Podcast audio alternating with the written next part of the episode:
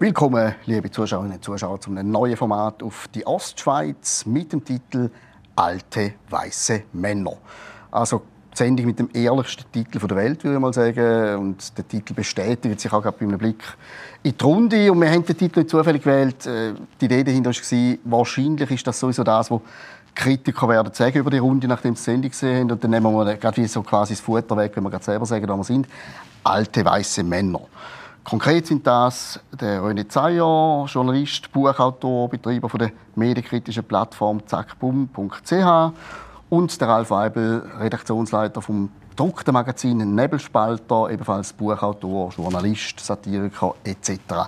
Und die zwei Herren, die habe ich gefragt, ihr in eine Sendung, die heißt Alte weiße Männer. Und kein von beiden hat zögert. Nicht einmal eine Sekunde, es ist umgehend okay gekommen. Ihr könnt damit leben, dass wir in Zukunft regelmäßig ein Format namens Alte weiße Männer ausstrahlen und ihr das sind? Ralf? Ich kann total gut damit leben, weil ich fühle mich ziemlich alt. Äh, wie Sau und äh, Mann auch. Und eigentlich mit der Vereinigung von dem fühle ich mich total angesprochen. Und äh, ich finde es sogar wirklich auch lustig, etwas zu machen, ähm, weil da ja mittlerweile schon eine Randgruppe ist oder mindestens äh, also eine Randgruppe an den Rand gestellt wird. Also nicht von der Zahl her eine Randgruppe, sondern man wird sich an den Rand drängt. Man muss sich äh, für ganz vieles ja entschuldigen, wo wir manchmal ein bisschen verwirrt sind. Ich weiß nicht, wie es am Rennen geht. Aber äh, ich, ich bin manchmal ein bisschen verwirrt, für was ich mich heute alles schon mal entschuldige. Also Randgruppe sicher ja, randständig oder Randerscheinung natürlich nicht, weil, weil man ja weiss, ältere weiße Männer und auch Frauen tun ja sowohl politisch wie auch sonst ziemlich bestimmen, weil demografisch ist es so, dass immer mehr immer älter werden und immer weniger Junge nachkommen. Von dem her sind wir eigentlich in der absoluten Pole Position, die ganze Sache da irgendwie im Griff zu haben. Auf der anderen Seite muss man tatsächlich sagen, das gehört ja schon zu dem Kästchen-Denken dazu, dass umso unsicherer Zeiten werden, umso stärker wird das Bedürfnis nach Einordnung. Oder? So am liebsten schwarz-weiß, deswegen passt ja auch weiß sehr gut. Und ganz wichtig, das hast du noch vergessen, ist, man muss auch etwas leiden. Das ist ein ganz wesentlicher Punkt. Also ich leide zum Beispiel unter ganz vielen verschiedenen Sachen, die ich jetzt nicht alle erzählen will. Aber ich glaube, eine von der Zeiterscheinungen für heute ganz, ganz wichtig ist, ich muss auch etwas leiden entweder an etwas Eigenem, jetzt in der Schweiz, aber was soll man denn da leiden? Also muss ich etwas klauen. Also zum Beispiel Sklaverei, schwarze Unterdrückung, Frauen, Transgender, Non-Binäre, Mitarbeiter bei Tageszeitungen. Irgendein Leiden muss man haben. Aber das betrifft ja die eigentlich alles gar nicht. Das stimmt überhaupt nicht. Du weißt doch nicht, wer von Transgender nicht betrifft. Aha, ja gut, das stimmt. Ja, das ist jetzt auch ein Missvorurteil. Ja. ja, das stimmt, ja. ja. Aber es hat so ein bisschen wie ähm, du hast gesagt, so muss mich fast für alles entschuldigen und so, dann sind wir fast ein eine Selbsthilfegruppe da. Also, ja, ich glaube, wir sind das Fenster für eine Selbsthilfegruppe. Geld nehmen von dir, dass du darfst da sitzen und dich einmal Genau, ich, ich, muss ich mich, äh, ich habe gedacht, ich müsste dich noch erzählen, dass du als mein Therapeut da auftrittst, oder? Weil, weil äh, da, wo du ja so andeutest, oder? Eben, man muss etwas leiden, finde ich einen, einen schönen Gedanken, dass wir da heute äh, so ausgeprägt machen. Und auf der anderen Seite finde ich es fast Schlimmere für mich, ist, dass ich mich für alles entschuldigen muss, dass ich nicht leide.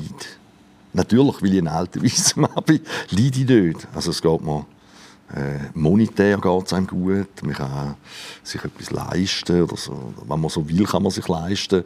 Ähm, man isst gern Fleisch. man, man findet ja, man findet Gendern im Schreiben nicht wahnsinnig äh, zielführend. Und äh, irgendwie habe ich dann immer so das Gefühl, ich muss mich entschuldigen. Das finde ich, das, das ist mein Leiden vielleicht. dass, ich, dass ich mich entschuldigen oder immer das Gefühl habe, ich muss mich entschuldigen.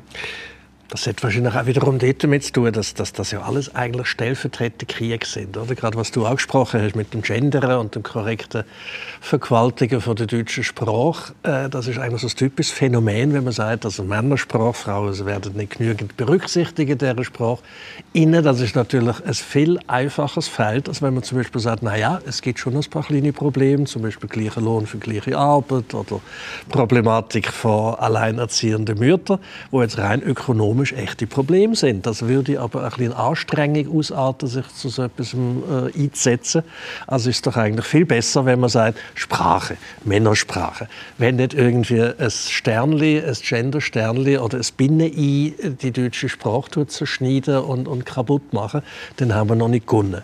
Dahinter steht eigentlich auch jetzt wird es ein bisschen teufelpsychologisch, sind ja alles Männer, die das erfunden haben, äh, meiner Meinung nach eine tiefe Unsicherheit für all diese Beteiligten. Die sind nämlich gar nicht so wahnsinnig selbstsicher, wie es tun, sondern im Gegenteil, sie sind unsicher. Sie haben Schiss vor der Welt, vor sich selber, vor allen anderen und tragen deswegen eigentlich so immer die Verteidigungshaltung vor sich her, Vorsicht, ich bin eine Minderheit, äh, mir dürfen wir nicht irgendwie frech kommen, weil dann breche ich gerade zusammen.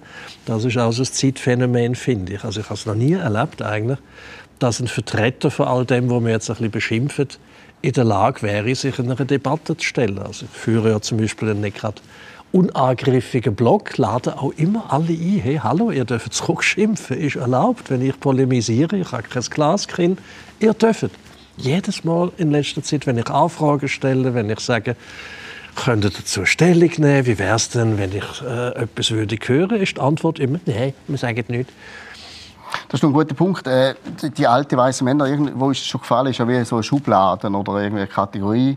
Und du musst gar nicht diskutieren, weil du einfach sagen, es hat einen alten weißen Mann auf Twitter geschrieben, dann kann es ja, kann es ja gar nicht stimmen und man tut den, den Dialog eigentlich dann verweigern. Was ich noch interessant finde, ist der, der alte weiße Männer, die Leute, die das einsetzen.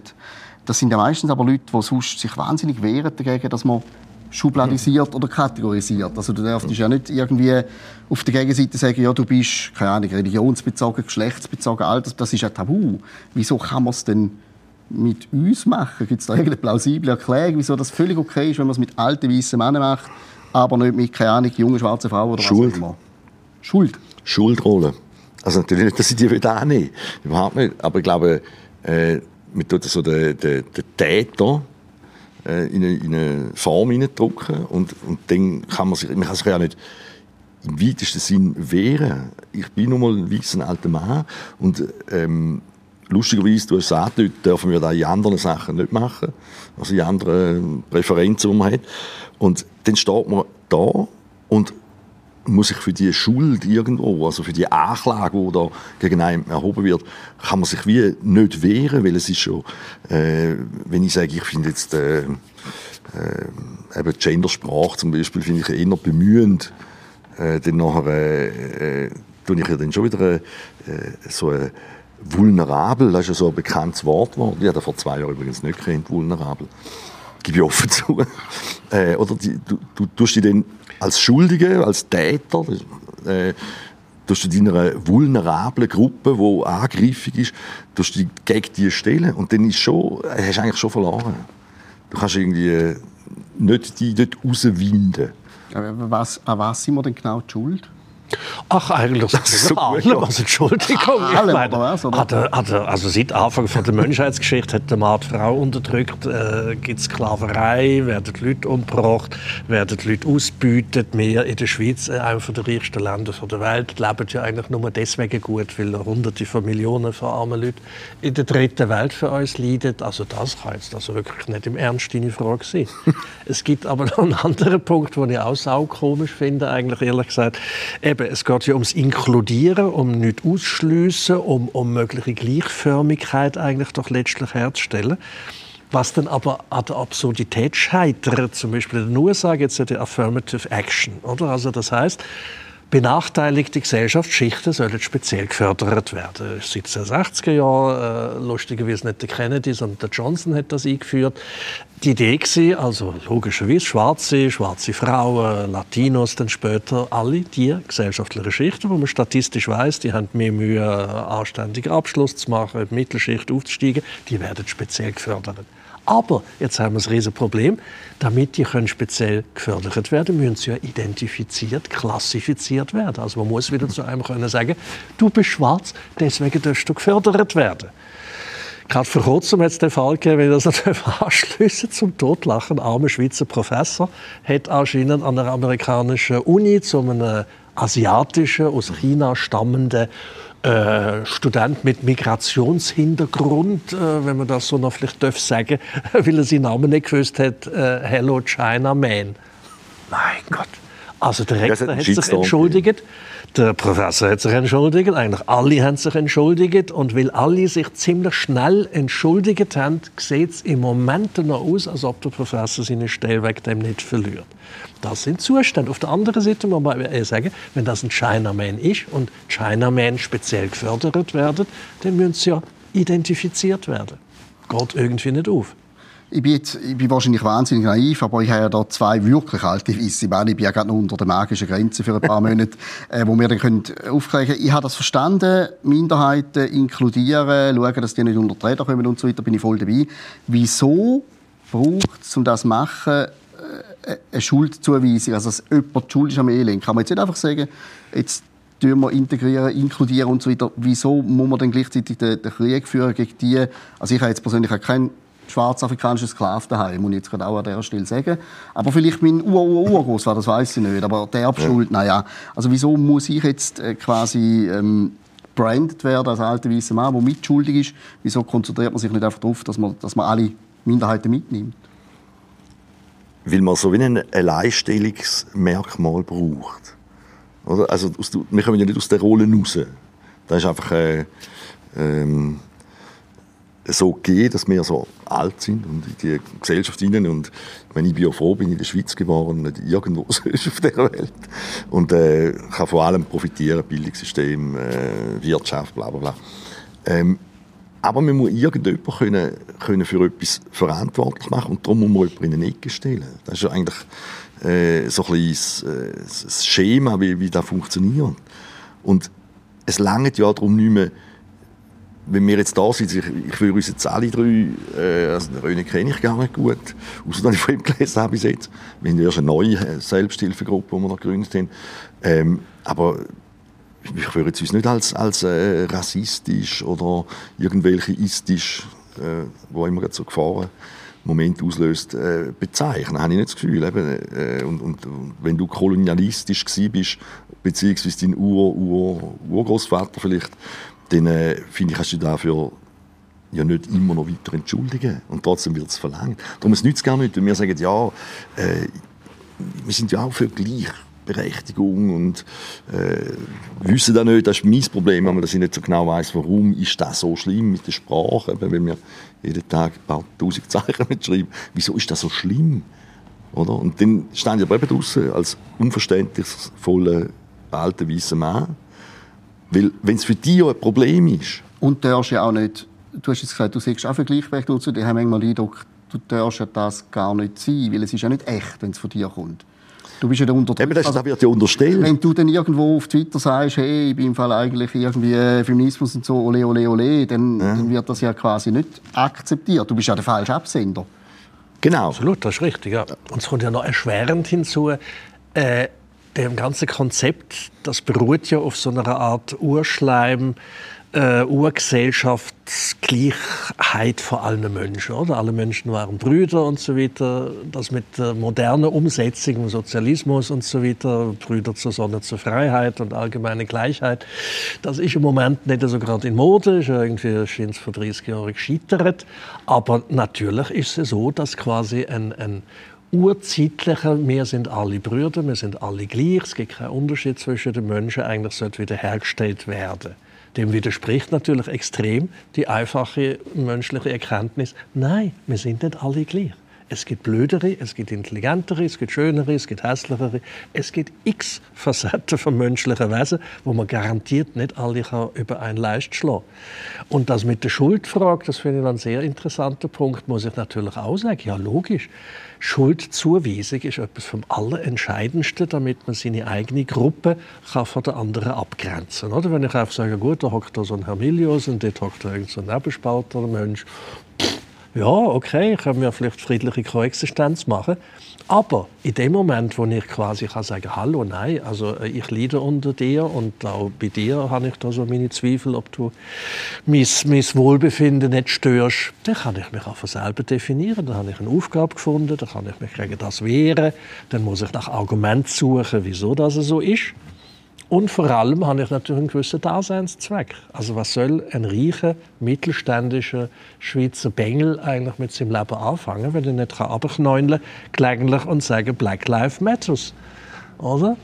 Wobei man dann schon muss fragen, also was soll der Scheiß? Was, was, was soll also man, man macht es quasi, um zum sich selber auch besser fühlen, dass man sich selber irgendwie wohlfühlt. Schlechter Lust, also ich glaube, man fühlt sich besser, wenn man sich schlechter fühlt. Also Schuld ist ja nicht ein angenehmes Gefühl letztlich. Aber irgendwo brauche ich das, glaube ich, äh, in gewissen Kreisen als Selbstdefinitionszweck, dass ich mich schuldig finde, dass ich an etwas leide, dass wenn ich an, einer, an einem Mohrenkopf an einem Haus vorbeilaufe und nicht innerlich zusammenzucken und eine Initiative gründen, dass das endlich mal muss weggehauen werden muss, dann mache ich mich mitschuldig.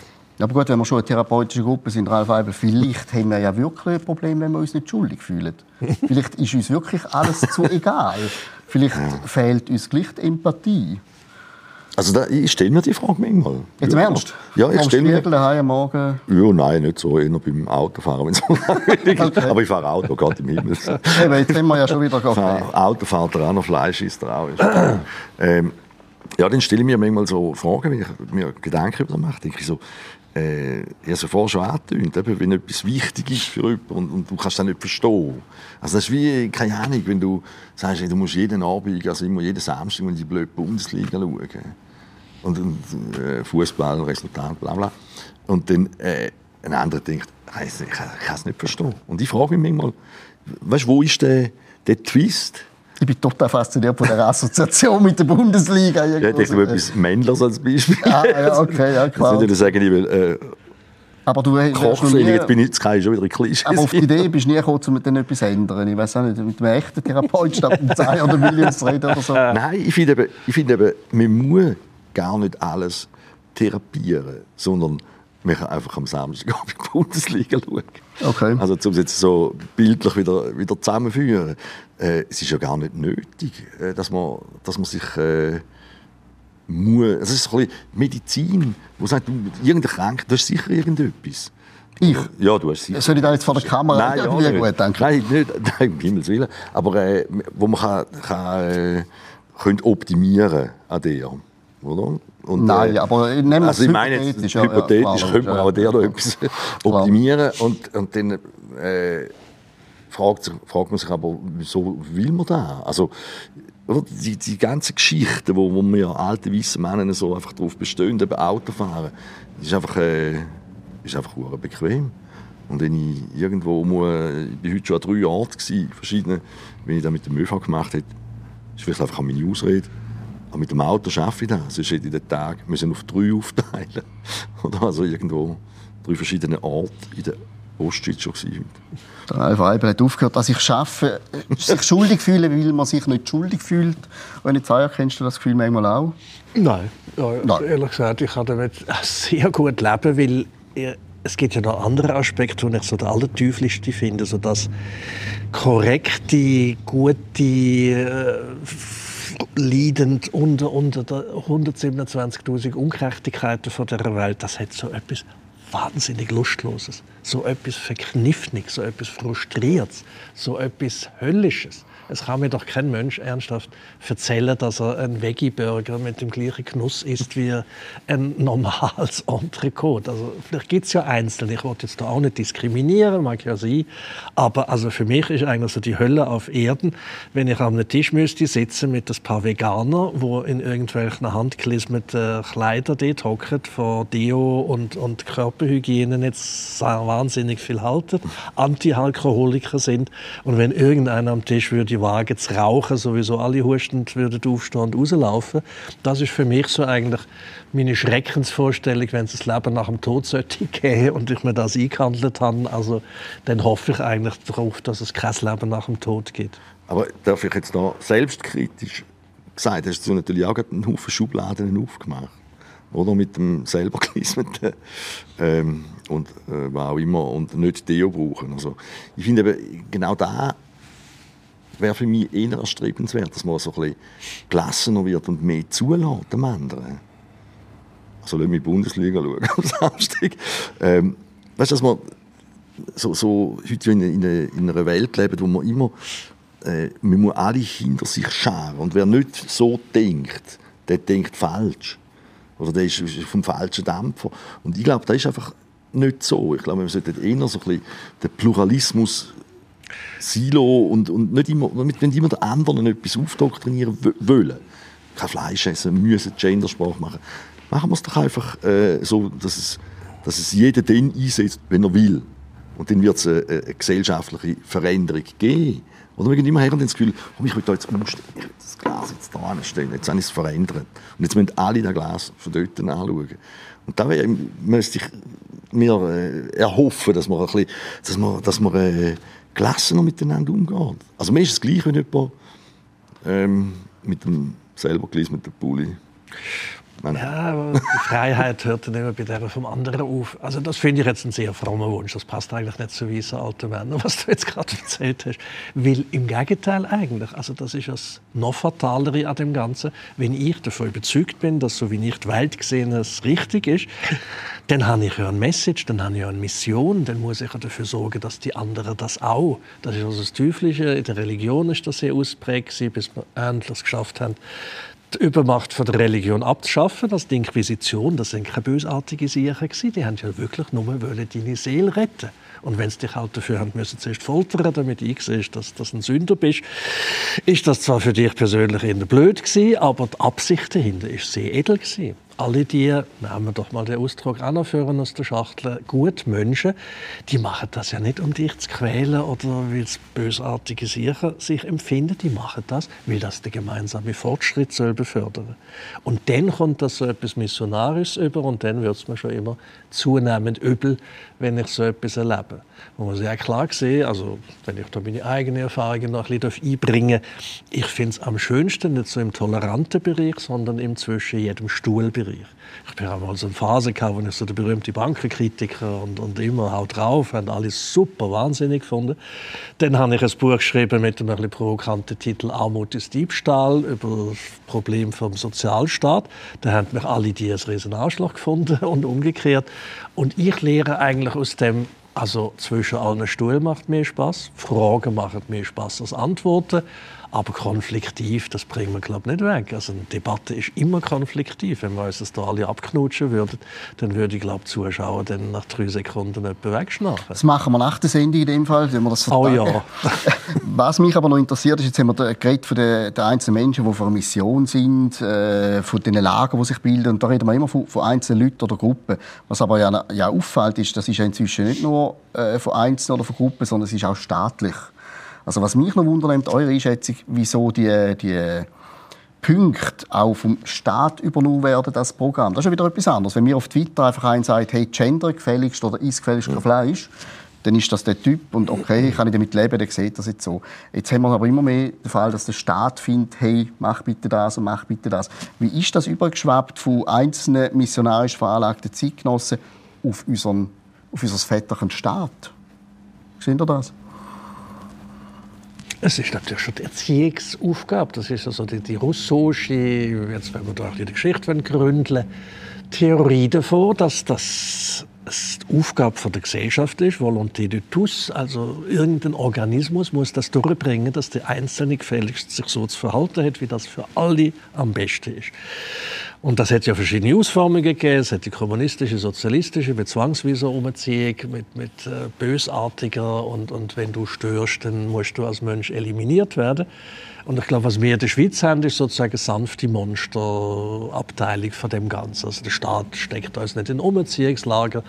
wir müssen da nicht in Gulags auswandern oder so. Aber es gibt schon einen gewissen Druck dazu, dich gefälligst gut zu verhalten.